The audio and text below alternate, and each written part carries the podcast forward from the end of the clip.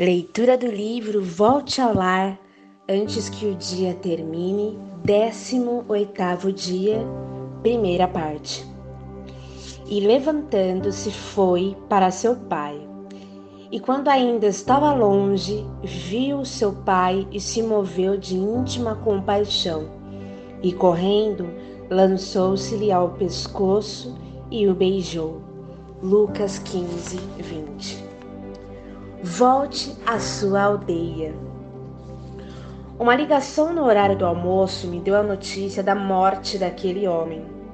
Não éramos muito próximos, mas sua esposa era a melhor amiga de minha mãe e uma mulher sempre presente em nossa vida. Era para ela que a minha mãe telefonava quando tinha uma nova missão. Juntas, iam ao monte orar e cobriam grandes trechos a pé até igrejinhas onde ajudavam nos grupos de oração.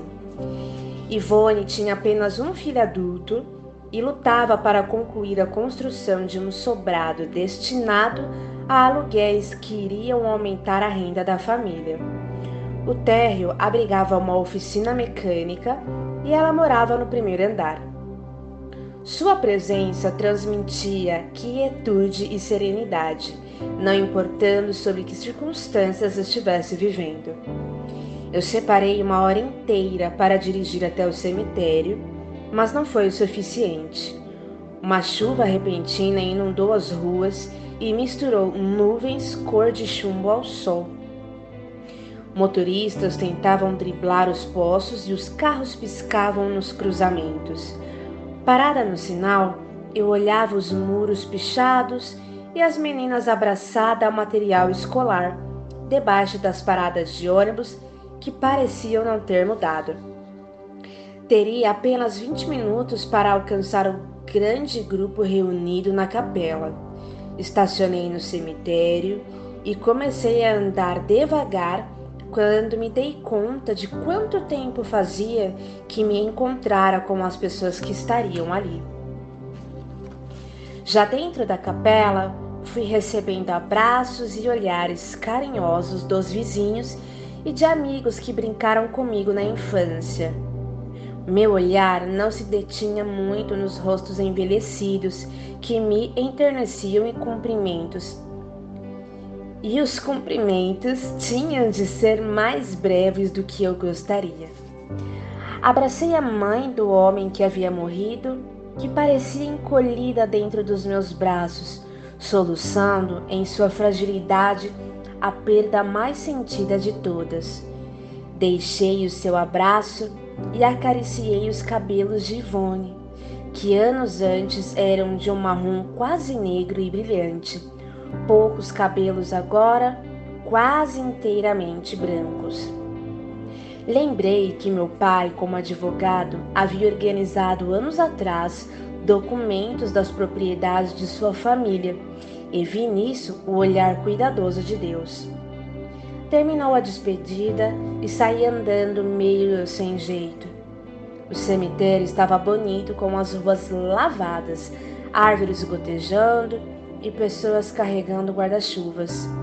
De repente, indo para o estacionamento, aquela dor no peito, aquele abraço da infância vindo em minha direção.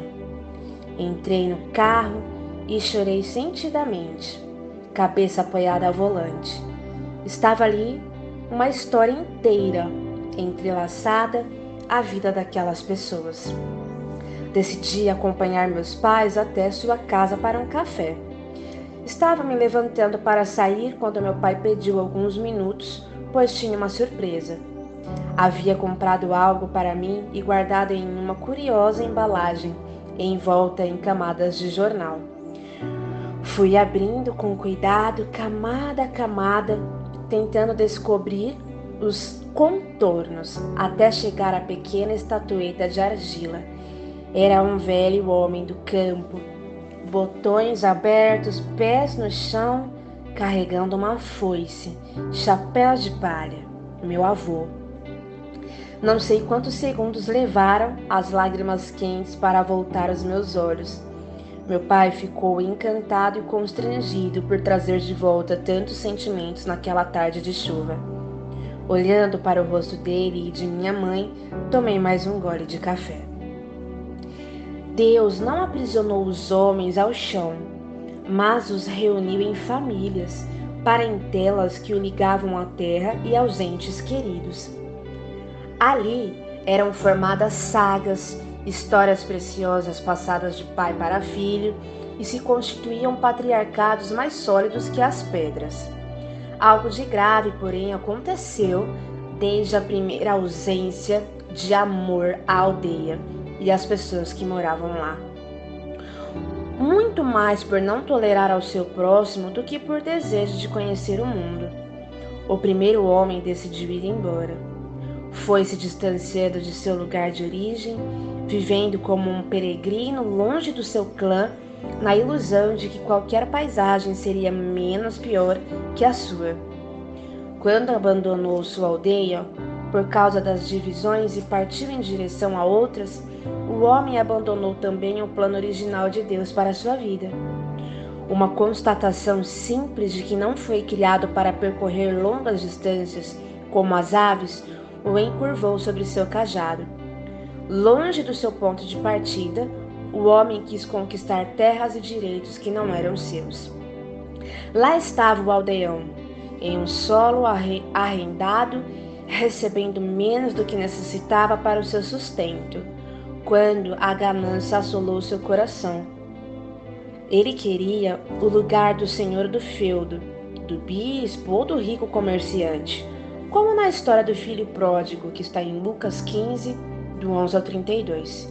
Estar longe de sua terra significou abrir mão da credibilidade e das referências. Ser importante em um lugar desconhecido exigiu guerra constante.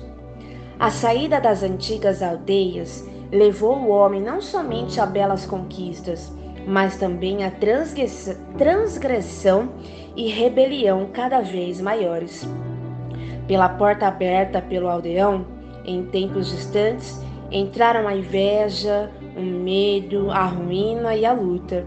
E nós, que erguemos nosso olhar para castelos que não nos cabem, permitimos que essa história se perpetue. A humanidade passou a desejar a pérola dentro da ostra quando deixou de apreciar lagos quietas, lagoas quietas. Quis a ostentação de vagalhões como propriedades não se contentando com o simples direito de ir e vir como as ondas do mar. A perda da identidade da qual toda a gente moderna se queixa está em ter virado o rosto à sua origem.